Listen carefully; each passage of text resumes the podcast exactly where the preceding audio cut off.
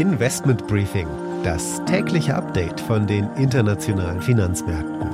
Ein The Pioneer Original. Die Stimmung ist sehr volatil. Im Grunde genommen sind die Aktienmärkte eine Funktion der Entwicklung der Ukraine-Krise. Momentan sieht es nicht so gut aus. Die USA warnen erneut vor einem Angriff der Russen. Es gibt Berichte, nachdem es bewaffnete Auseinandersetzungen im Osten der Ukraine gibt. Das könnte laut der Ukraine und den westlichen Alliierten den Russen als Vorwand dienen, einzumarschieren. Mit den angekündigten Konsequenzen von harschen Sanktionen, die nicht nur Russland, sondern auch den Westen dann treffen könnten.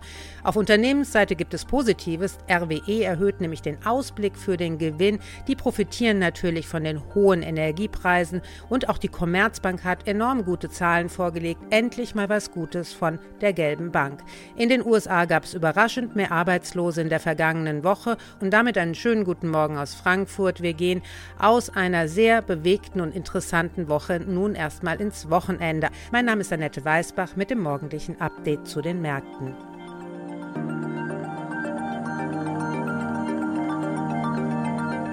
Wir schauen, was es um den Ukraine-Konflikt als letztes gibt. Gehen die Truppen weg oder werden sie sogar aufgestockt? Das ist die große Frage am heutigen Tag, an dem Tag, an dem auch die Münchner Sicherheitskonferenz beginnt.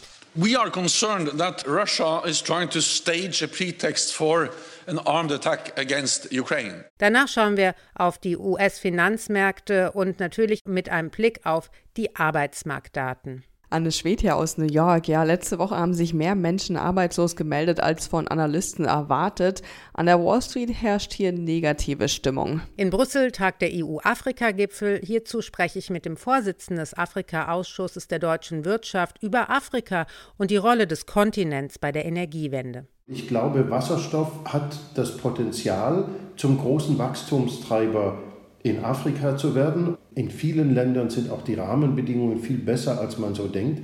Und deshalb, glaube ich, lohnt es sich, je nach Geschäftsmodell und Branche, sich das genau anzuschauen zumindest.